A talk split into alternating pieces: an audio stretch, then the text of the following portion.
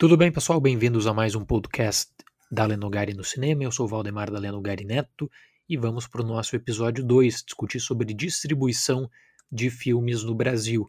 Em tempos de pandemia, coronavírus, venho recebendo várias perguntas sobre como isso vai afetar a estrutura da janela de lançamentos, né? Venho comentando sobre isso no Twitter, especialmente. Se você não me segue, fique à vontade, da Lenogari W. Mas eu creio que seria interessante também, claro, discutir sobre isso aqui nesse podcast, que eu tenho uma liberdade maior, por exemplo. Então, a minha proposta é a seguinte: nesse episódio 2, eu vou falar sobre conceitos básicos de distribuição de filmes. Quero falar sobre bastidores, como é que são feitos os contratos, como é que a janela de lançamentos é montada, respondendo também algumas questões que eu sempre recebo no canal. Por exemplo, como é que a pirataria afeta? Existem estudos? Por que, que aquele filme super elogiado nos Estados Unidos demora para chegar no Brasil ou sequer chega no Brasil? Então, nesse episódio 2, eu quero falar sobre tudo isso. Para no episódio 3, na próxima semana, aí sim, nós vamos discutir efeitos da pandemia na estrutura de distribuição, como é que o Brasil está reagindo, questão de exibidores, cota de tela, que já tem polêmica envolvendo a cota de tela de 2020, existe pressão para que a cota de tela fique de lado, então vamos discutir isso no episódio 3, tudo bem? Antes de mais nada, eu agradeço muito mesmo pelo apoio. No episódio 1, eh, superou em três vezes a expectativa inicial que eu tinha de número de acessos, inscrições, downloads. Foi muito legal mesmo ouvir o feedback de vocês no Twitter, no Instagram, no canal do YouTube uh, também. Então, deixo o meu muito obrigado, obrigado, entre tantas opções, por dar audiência para esse podcast sobre cinema, né? Eu acredito que quem está ouvindo, assim como eu, deve amar muito a sétima arte. Vamos começar falando sobre o conceito de janela de lançamentos e como esse conceito se aplica no Brasil. No mercado, a gente usa a expressão grande player. O que é um grande player? É uma distribuidora com poder suficiente para ditar o ritmo das semanas, ditar o ritmo de qual filme vai chegar em determinada época, qual filme uh, vai acabar tomando a atenção dos exibidores. Então, como grande player no mercado brasileiro, nós temos a Disney, óbvio, nós temos a Warner, temos a Sony, temos a Universal, temos a Paramount. Isso eu acho que todo mundo sabe. Temos também distribuidoras que vêm crescendo muito nos últimos anos. Eu vou destacar aqui a Downtown, vou destacar aqui a Imagem, Paris uh, e Diamond também. Fora isso, na estrutura do Brasil, temos vários distribuidores independentes. Poderia citar a A2, a Zeta, a Califórnia, entre tantas outras. E aí, quando você tem um lançamento da Disney, um lançamento da Warner, especialmente eh, blockbusters que chamam muita atenção, você sabe que a semana daquele filme e a próxima semana também estarão comprometidas na questão da exibição. As salas estarão tomadas por esses filmes, claro que a, despertam a atenção do público. Então, nós temos aqui três mandamentos na composição da janela de lançamentos do Brasil. Primeiro mandamento: os blockbusters são a prioridade e esses blockbusters têm lançamento alinhado com os Estados Unidos. Não faria sentido, por exemplo, levando em conta mesmo todos os problemas que existem de distribuição no Brasil, você tirar um filme da Marvel, que é super aguardado, e colocar ele numa fila para estrear duas ou três semanas depois com atraso. Não, isso é, não entra nem em discussão o blockbuster ele tem que seguir a data de estreia mundial. Tem vários países que, por conta da legislação, acabam uh, deixando blockbusters de lado, e esses blockbusters têm também, uh, até às vezes, índices negativos de bilheteria, bem abaixo do esperado, porque você tem que levar em conta a pirataria, que logo na primeira semana já vaza uma versão CAM do filme, uh, tem tudo isso para levar em conta. No Brasil, isso é indiscutível. O blockbuster ele tem total prioridade na composição da janela de lançamentos. O segundo mandamento para a distribuição no Brasil é a seguinte: nunca lance três grandes produções em uma semana. A estrutura de distribuição do Brasil rejeita o que nos Estados Unidos é conhecido como super semana. Né? É impossível, inviável você ter um filme da Disney, um grande filme da Sony, um grande filme da Warner juntos. Isso pode acontecer em um determinado período, no mês de janeiro, no mês de fevereiro, por conta especialmente do Oscar, dos lançamentos atrasados, mas aí também tem um outro contexto, contexto de férias escolares e tal. É, então, durante o ano isso não é levado em conta. A regra é a seguinte: não lance três grandes produções, porque você vai criar conflito, vai criar também problemas é, para o alcance desses filmes com os exibidores. E o terceiro mandamento é simples, mas às vezes não é cumprido. Seja ético com as distribuidoras rivais. Eu quero primeiro destrinchar cada um desses mandamentos e aí depois nós vamos avançar a discussão. Sobre blockbusters uh, com prioridade, o que mais eu poderia acrescentar?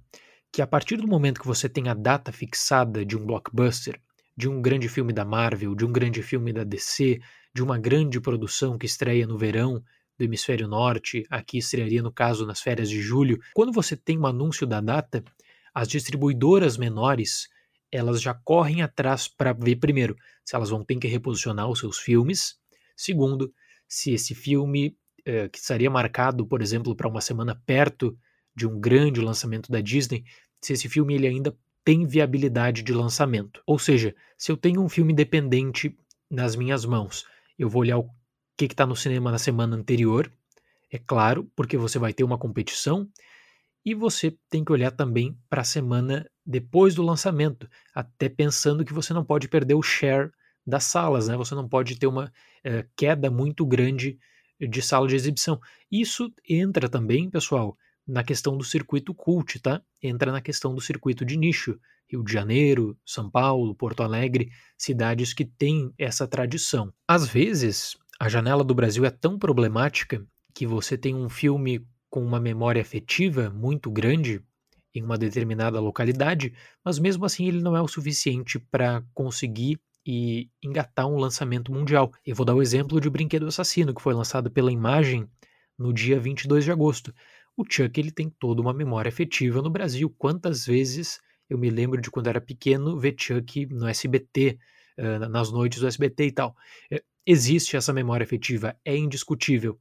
Quando eu vi a data de lançamento de Chuck, inicialmente eu confesso que fiquei apavorado. Caramba, Chuck estreou nos Estados Unidos no dia 21 de junho. Você está colocando aqui dois meses de atraso, você tem a competição da pirataria. De todos os países que lançaram Brinquedo Assassino no cinema, em 2019, sabe qual foi o último que lançou? Brasil. Por quê? Porque naquela semana de 21 de junho você tinha o lançamento de Toy Story 4. Aí na semana seguinte tinha Pets, tinha Turma da Mônica, tinha Anabel. Depois, o mês de julho, os lançamentos das, das férias, né, do período de férias. Então, a distribuidora, a imagem no caso, ela sabia que ela enfrentaria concorrência da pirataria, só que ela bancou o lançamento em agosto, por quê? Porque ela sabia que o filme lançando naquela semana específica não teria competição, seria a grande estreia dos cinemas. Como eu falei, nos Estados Unidos, eh, o caso de Chuck entraria no conceito de super semana. No Brasil, essa rejeição já é muito grande, porque com certeza, e eu sempre falo isso nos meus vídeos, é muito difícil você ver uma pessoa no Brasil que diz: olha, eu vou três vezes por semana nos cinemas. Se você está ouvindo, você vai, claro, você tem condições para isso, tem condições para bancar essa sua paixão pelo cinema, mas 99% das pessoas, mesmo cinéfilos, não podem se dar esse luxo, seja por falta de dinheiro, falta de tempo, trabalho, muito trabalho, eh, etc. Né? E aí, pensando nisso, e eu já estou falando sobre o segundo mandamento, no caso, de não ter uma super semana no Brasil, é interessante notar que outros países eles permitem as super semanas, mas permitem com lançamentos locais. Ou seja, na Itália tem toda uma proteção para que você lance, sim, dois filmes dos Estados Unidos de grande atenção, mas também coloca um filme italiano. Na França, pode ter dois lançamentos americanos, claro, mas coloca um filme francês de investimento. Então, essa, essa construção local que é feita por conta das cotas de tela, que aqui no Brasil teve uma discussão há uns quatro anos atrás, no ano passado, por conta de Vingadores Ultimato, voltou e acabou ficando de lado. E sobre o último ponto, só para fechar, de ser ético com os rivais, né? é uma lição de valor especialmente para as distribuidoras pequenas, porque existe uma competição muito grande pelo circuito cult, pelo que vai chegar nas salas, né, que valorizam o cinema europeu, que valorizam produções independentes dos Estados Unidos. Então, ser ético, pensando na distribuição de um filme, não é pensar apenas em si, não é pensar apenas no teu projeto, na tua distribuidora. É pensar também na estrutura do calendário. Ou seja, só marcar a data de um filme que você tem no seu catálogo quando tiver certeza do posicionamento, certeza de que você quer lançar naquela época. Dois anos atrás, até dois anos atrás no Brasil, nós tínhamos uma tabela de pré-posicionamentos. O que, que significava isso? Era uma tabela interna que algumas distribuidoras independentes utilizavam e compartilhavam para falar o seguinte: olha, a Disney está lançando um determinado filme em novembro, eu já quero deixar o meu filme posicionado 15 dias depois, certo? Se alguém tiver que posicionar, quiser fazer também, pelo menos saiba disso. A competição ela cresceu muito, nós tivemos abertura de várias distribuidoras menores nos últimos anos, e pelo que eu sei, já não existe mais essa tabela de pré-posicionamento.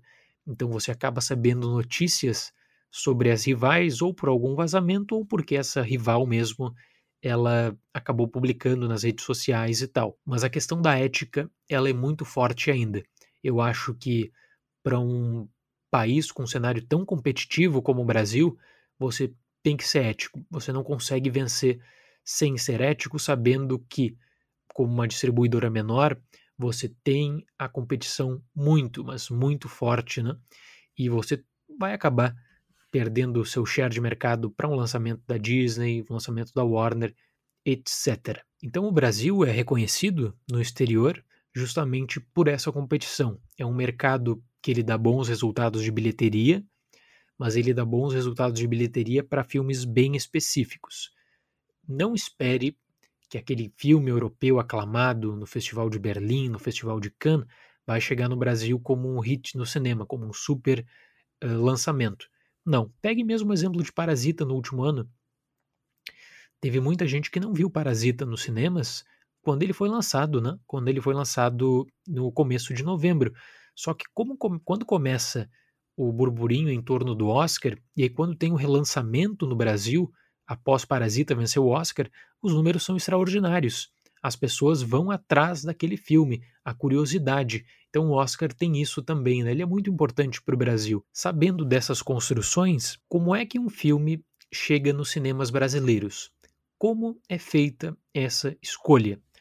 Temos dois tipos de contratos. O primeiro contrato é o chamado de locked, é o contrato fechado. Por exemplo, a distribuidora nos Estados Unidos, ela é a mesma distribuidora no Brasil. Você sabe que um filme da Marvel, ele vai ser distribuído pela Disney. Você sabe que um filme do Homem-Aranha vai ser distribuído pela Sony. Você sabe que um filme da DC vai ser distribuído pela Warner. Automaticamente, levando em conta o que eu falei nos blockbusters, você vai ter a prioridade para lançamento mundial de qualquer que seja o filme. Recentemente, nós tivemos algumas polêmicas porque a Universal ela meio que abriu mão dos lançamentos de blockbusters no mundo inteiro. Então ela está lançando alguns filmes com boa visibilidade nos Estados Unidos, uma, duas semanas de exclusividade, lança no Canadá, lança no Reino Unido, e aí depois chega no mercado da América Latina, chega no mercado do leste europeu, na Ásia e tal.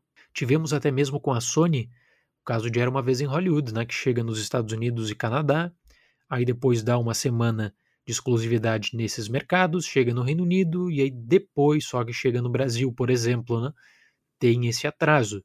Mas o contrato fechado, ele garante na maioria dos casos que esse filme ele vai chegar no Brasil. Então é praticamente uma certeza. E aí nós temos também os contratos que por falta de uma tradução melhor, eu vou chamar de contratos sem compromissos. Por exemplo, um grande filme que fez sucesso no Festival de Sundance. Nos Estados Unidos ele foi comprado pela Searchlight Pictures. Nos Estados Unidos ele foi comprado pela Sony Classics.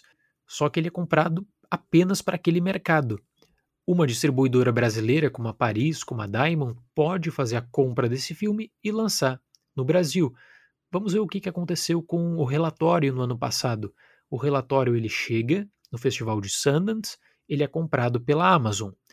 Tivemos uma distribuidora brasileira que comprou o relatório e decidiu lançar nos cinemas. Ficou duas semanas nos cinemas. Muita gente esperava ver o relatório direto no Prime Video, isso não aconteceu, né? Você teve esse pequeno período de exclusividade, aí depois sim que ele chega no Prime Video. E você tem também filmes de distribuidoras dos Estados Unidos específicas que não têm contrato de parceria no Brasil. Exemplo que eu posso dar: A24. Pegue o caso de Joias Brutas, Uncle Gems. Uncle Gems lançou eh, nos Estados Unidos, eh, claro, pela A24, no mês de dezembro. Pensava-se até em Oscar. Eu já discuti no canal do porquê que a A24 conseguiu apenas uma nomeação, né? Vale a pena dar uma olhada depois se você ficou curioso. Mas no caso de uh, Uncut Gems, você não tem a A24 atuando no exterior. Não tem a A24 atuando fora dos Estados Unidos. Então, o que, que acontece? Você pode fazer contratos, os produtores, no caso, né, contratos pontuais para um determinado projeto. No caso de Uncut Gems, eh, ele chegou direto no catálogo da Netflix. Mas em tantos outros filmes da A24 você tem negociações com distribuidoras, né? Veja o caso de The Lighthouse, veja o caso de Midsommar, por exemplo. O principal problema do, da composição do calendário de lançamentos no Brasil está justamente aí, nesses contratos sem compromissos. Por quê? Porque muita gente que curte cinema, os cinéfilos que pega, que gostam de debater no YouTube, em fóruns da internet, eh, Facebook, WhatsApp e tal, muita gente espera que vai ver um filme aclamado em Sundance nos cinemas do Brasil, e isso nem sempre ocorre. Muita gente pensa que vai ver um filme aclamado da A24 nos cinemas do Brasil, e isso nem sempre ocorre. Deixa eu pegar o caso de Waves, por exemplo. Waves e The Farewell.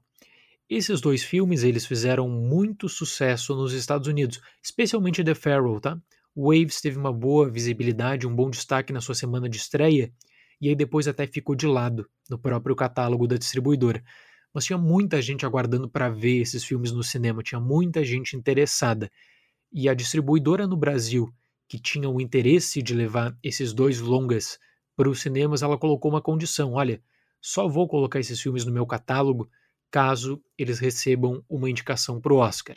E aí vem a pergunta: por que, que eles fizeram isso? Por que, que não compraram The Farewell? Por que, que não estrearam The Farewell eh, em agosto, setembro, se o problema era a composição da janela do Oscar, né? E aí vem a questão de viabilidade.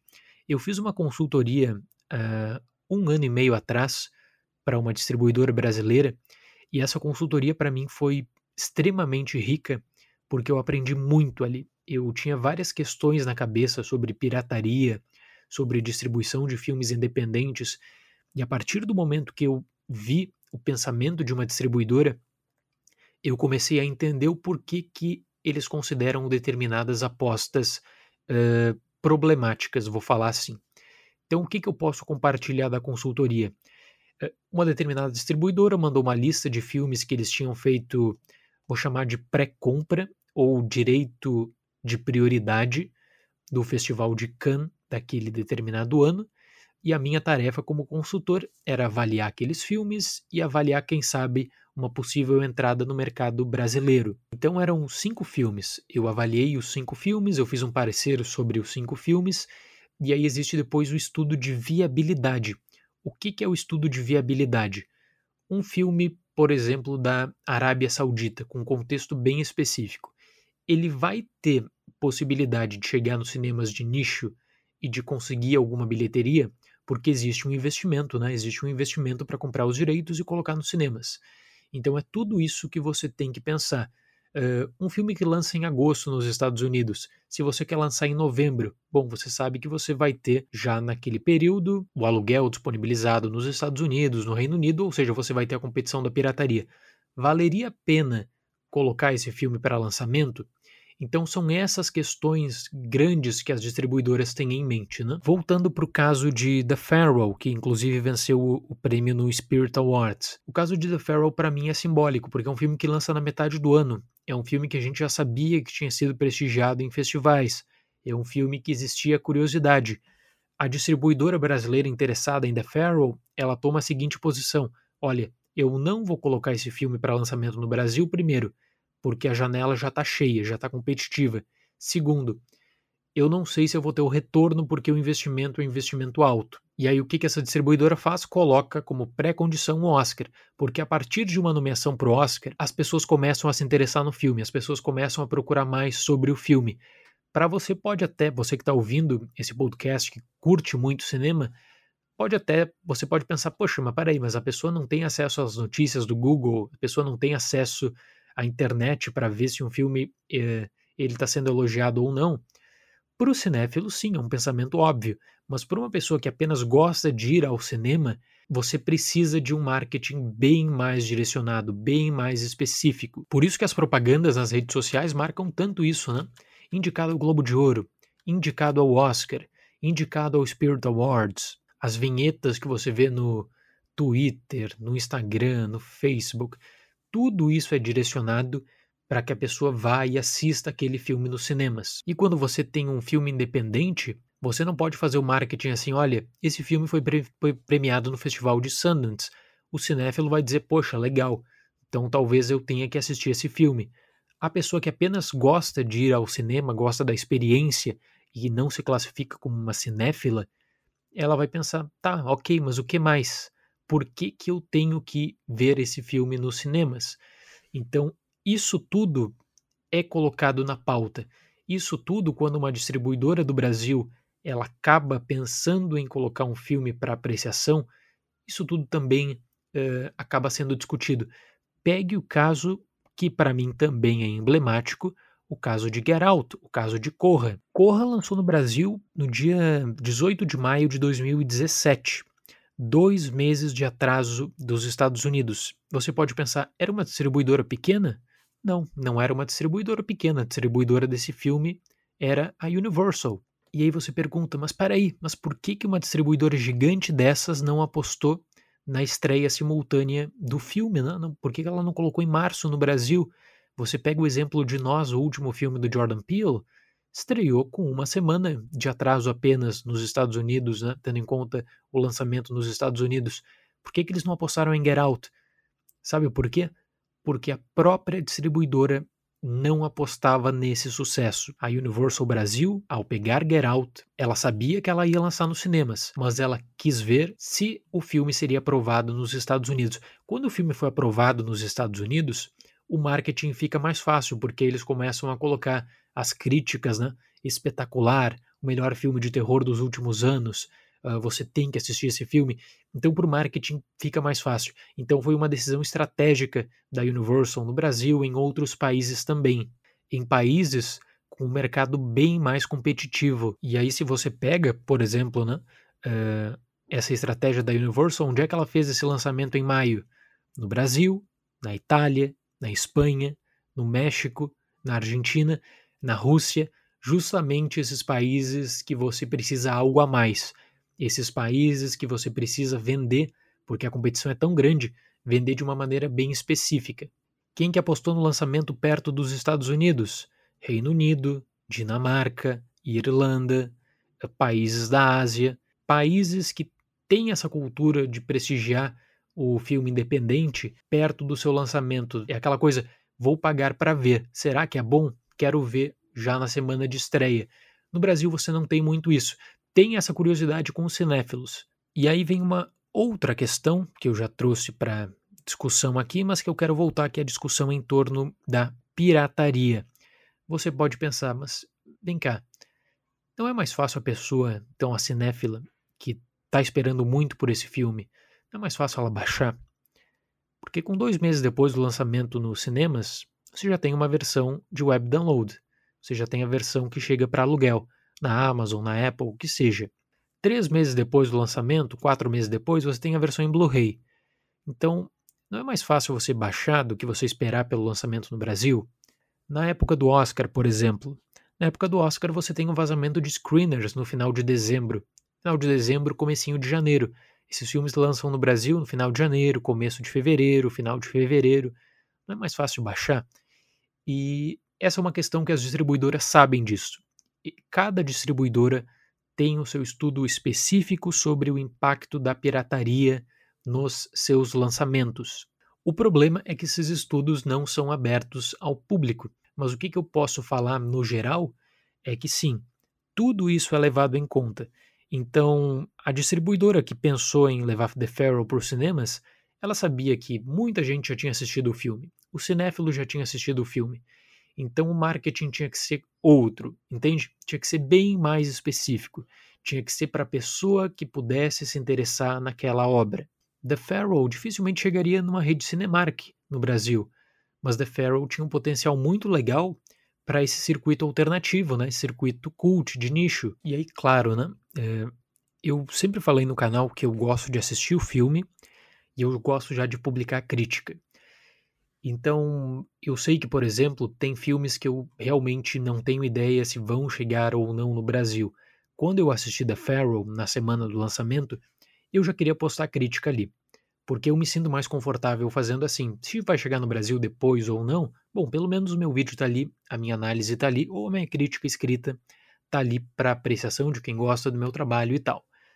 Eu tinha a opção naquele período de esperar, ah, vai que alguém compre The Pharaoh no Brasil, vou lançar crítica junto. E é uma pergunta que eu sempre recebo, do timing das minhas críticas.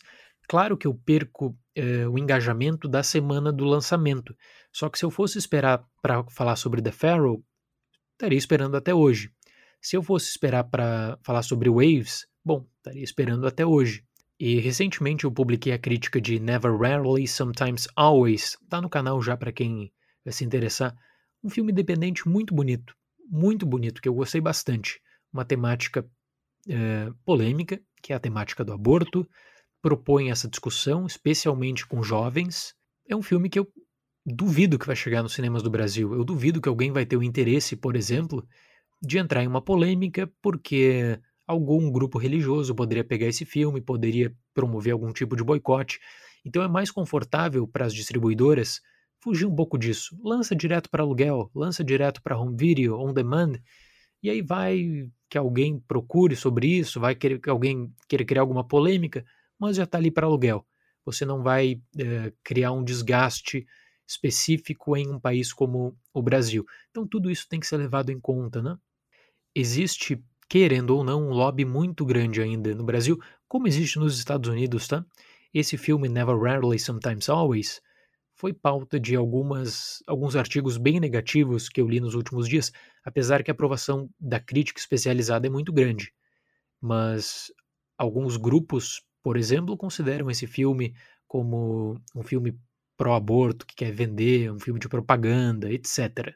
Aí eu tinha a opção, bom, vou falar quando desse filme? Vou falar depois que eu assisti ou esperar lançar no Brasil? Eu, e aí eu decidi criar uma estrutura no meu canal de lançamento, sabe? Eu decidi, bom, eu vou falar sobre qualquer filme que eu me interesse depois que eu assistir esse filme.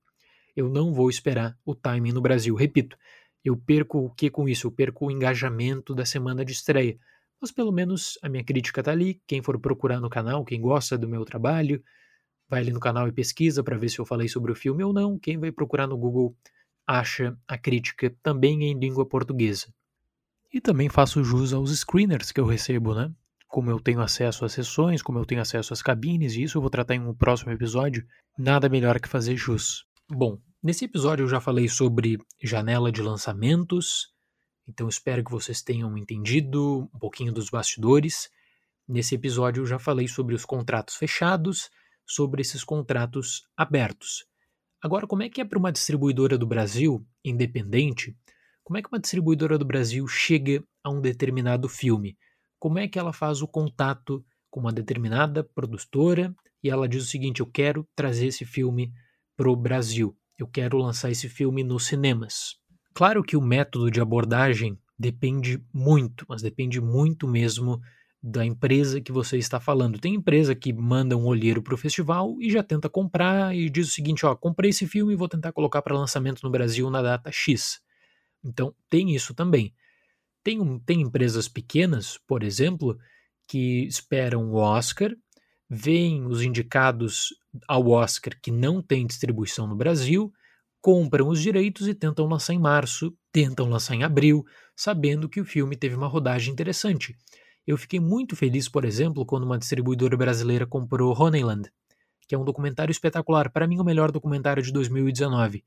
Eles observaram que existiu interesse, eu falei que esse filme deveria ser assistido nos cinemas, também acho que na crítica que eu publiquei no canal. A distribuidora viu, bom, Honeyland não tem distribuição oficial no Brasil, vou levar nos cinemas para março. Infelizmente, por conta da pandemia, eu acho que não vai ser lançado, tá? e aí é para o próximo episódio para a gente debater sobre os efeitos da pandemia no calendário brasileiro, na forma de distribuição e no caos que está tomando conta nos bastidores. Mas uh, em uma distribuidora mais cautelosa, vou chamar assim, como é que funciona a compra de um filme? Primeiro, é muito comum que essa distribuidora mande olheiros para festivais, olheiros ou pessoas que vão fazer as compras, né? Dependendo da negociação, você tem o direito de pré-aquisição, ou seja, um direito de prioridade que você garante. Você diz o seguinte: olha, eu estou muito interessado em comprar esse filme, só que eu não tenho certeza se eu vou conseguir lançar esse filme no Brasil. Então eu quero e peço que você me dê duas semanas e que em duas semanas a gente possa fechar o contrato. Tem produtores que aceitam, tem produtores que não aceitam, tem produtores que pedem uma compensação financeira, especialmente durante um festival, justamente para não perder a possibilidade de discutir com outras distribuidoras do país. Lembro sempre, gente, é um mercado muito competitivo. Vocês devem notar que no mês de janeiro nós temos matérias do tipo: ah, Sony quer pagar 10 milhões por um filme, Netflix quer pagar 11, uh, Searchlight quer pagar 12 milhões de dólares no Festival de Sundance. Uh, o filme está em leilão. De certa forma, se o filme ele é muito prestigiado, se o filme não tem os direitos vendidos já, isso acontece no Brasil, tá? Especialmente entre duas distribuidoras. Nós tivemos no último ano, que eu saiba, pelo menos, nos bastidores, dois casos de leilão mesmo, de oferecer, ah, eu quero oferecer um valor X para distribuir esse filme. A outra já liga para o pessoal encarregado das vendas e diz: não, peraí, não vende ainda que eu vou oferecer a mais. Isso é comum em qualquer lugar do mundo menos na China. Na China é um, é um tipo bem específico de distribuição que envolve o Ministério da Cultura. Mas no Brasil, extremamente comum. Extremamente comum, acontece sempre. Quando você adquire apenas o direito de pré-compra, qual é o estudo que você faz? Você geralmente manda para consultores, e esses consultores são críticos de cinema, são pessoas especializadas na área. Você faz um estudo chamado estudo mercadológico.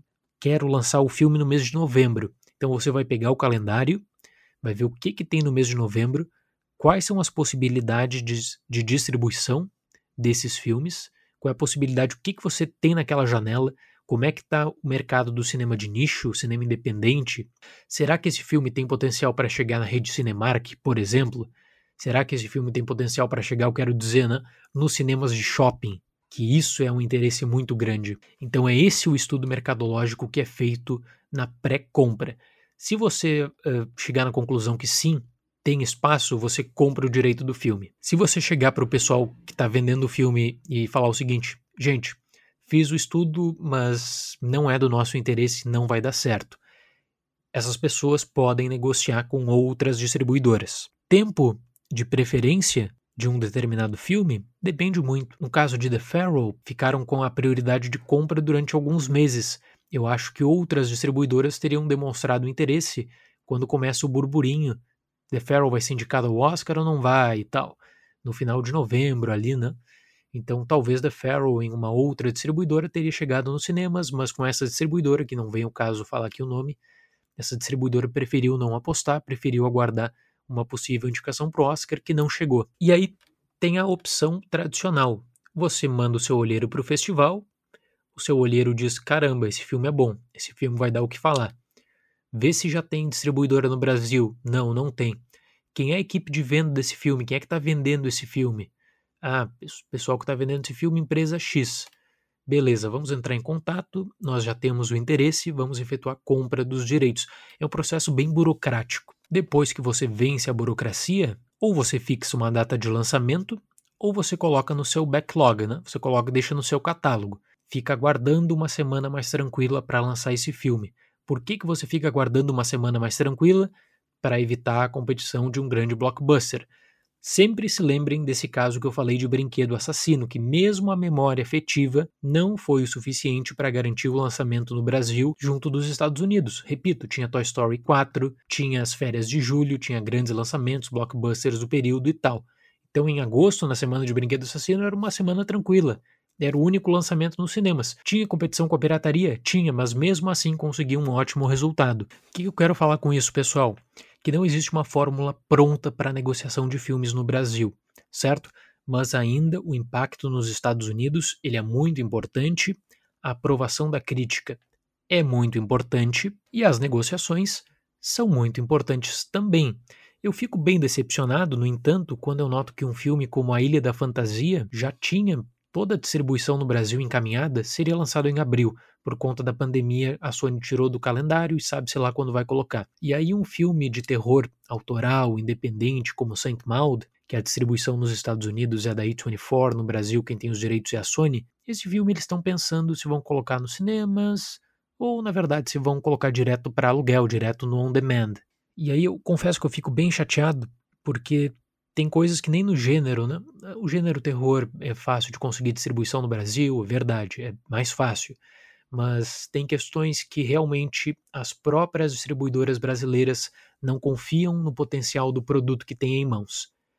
Isso eu lamento muito, isso eu fico muito triste, eu, eu fico muito chateado sempre que eu tenho que falar disso, eu não posso esconder, mas parece que é o caminho mais fácil é você investir no pastelão, você investir em um filme totalmente clichêsado, do que você colocar nos cinemas algo novo, algo autoral, algo de impacto. Tenho certeza que se não tivesse essa pandemia toda, Saint Maud estrearia nos Estados Unidos, teria ótimas críticas agora nesse dia 13 de abril, infelizmente não lançou, né? Depois estrearia no Reino Unido, teria ótimas críticas, aí sim alguém da Sony ligaria o sinal de alerta e pensaria: opa, será que nós vamos podemos lançar esse filme no Brasil? Tem boas críticas lá fora. Eu pedi no Twitter, Sony, pelo amor de Deus, considere lançar Saint Maud no Brasil, porque você tem fãs que adoram o gênero horror. E fãs, sabe, fiéis. Fãs que realmente gostam dos produtos, fãs que realmente vão atrás, fãs que realmente prestigiam o terror autoral. Uma pena que não é tão fácil assim. Mas isso que eu falei, é, esse é o lado dos distribuidores. Tem um outro lado que é importante falar também aqui nesse episódio, que é o lado dos exibidores. Eu recebi uma pergunta uh, de um inscrito do canal, que é o Bruno, sempre comenta, também é membro, que ele me perguntou o seguinte: por que, que numa cidade que não é uma capital, que não tem um circuito de nicho, por que, que é tão difícil receber filmes de distribuidoras menores. Por que, que esses filmes não chegam nos cinemas? E aí vem a questão, né? Em uma cidade menor você vai ter uma grande rede em volta e essa grande rede vai comandar, na verdade, o que, que vai chegar e o que, que não vai chegar nos cinemas. Qual é o mais confortável para essa rede? É deixar quatro, cinco semanas o lançamento da Disney em cartaz? Ou é arriscar com uma produção independente que você nem sabe se vai dar certo? É mais fácil você deixar aquele filme da Disney que você sabe que a mãe vai levar os filhos, que depois os tios vão levar a galera toda, que vai a família, ou você arriscar com uma produção europeia, ou você arriscar com uma produção independente dos Estados Unidos. O que, é mais fácil? Então, a cabeça do exibidor, claro, é o que vai me dar mais dinheiro. É óbvio, não preciso explicar para vocês, mas a cabeça do exibidor também está pautada em uma certa zona de conforto. Então é mais fácil para o exibidor que não tem concorrência fechar em opções, quer assistir aquela opção, assista. Não quer assistir, bom, você não tem para onde correr. Então você acaba dependendo também da, do que eu chamo de cultura de compartilhamento, né? dos fóruns da internet, eh, etc., para tomar conta de novos filmes, de uma crítica do YouTube, eh, de uma leitura de um artigo. Por quê? Porque nessas cidades não existe o contrato com distribuidoras menores, não existe contrato com a 2, não existe contrato com Zeta. Existe contrato com Warner, existe contrato com a Disney, existe contrato com a Sony. Então note, tendo em vista tudo que nós estamos falando aqui, a questão de distribuição no Brasil, ela é extremamente problemática. A Ancine, por várias vezes, tentou fazer congressos, tem a questão da cota de tela, que nós vamos tratar no próximo episódio. Nós vamos viver agora, já estamos vivendo a maior crise de distribuição da história do cinema. Quando os cinemas reabrirem, guardem o que eu estou falando. Quando os cinemas reabrirem, vocês vão ver o que, que é competição. Nos Estados Unidos, eles já estão prevendo um cenário de que o filme independente ele vai ter que procurar viabilidade em uma plataforma de streaming ou vai ter que chegar direto para aluguel, porque vai ser muito difícil lançar um filme independente em 2020, tendo em conta o cenário econômico, de crise, de desemprego e tendo em conta também a competitividade. Pegue a janela de lançamentos de setembro a dezembro, você vai ficar ah, indignado. Temos vários grandes filmes na fila. Isso que você nem posicionou filmes pro Oscar 2021. Isso que você tem vários filmes apenas aguardando, né, para ver se vão chegar em 2020 ou 2021. Falei no Twitter, A24, você não tem datas ainda da A24. Por quê? Porque é uma distribuidora nos Estados Unidos que preza muito pela bilheteria. A A24, ela evita o máximo risco, evita ao máximo alguma coisa que possa prejudicar uh, o desempenho do seu produto. Então eu acho que 2020, dependendo até do, de quanto tempo vai durar isso, hoje a expectativa, a estimativa da indústria é que as salas vão reabrir no final de junho, pelo menos. E aí em julho volte ao normal. Uma estimativa para muitos otimista. Mas se lá nos Estados Unidos já tem essa previsão de competição, imagine no Brasil. Então é isso que nós vamos tratar no próximo episódio, no episódio 3 do podcast da Lenogari no cinema.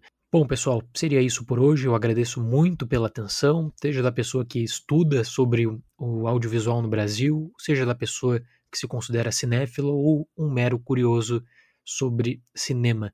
Agradeço muito por ouvir esse podcast e por acompanhar o meu trabalho, certo? Muito obrigado pela atenção, até o próximo episódio e tchau!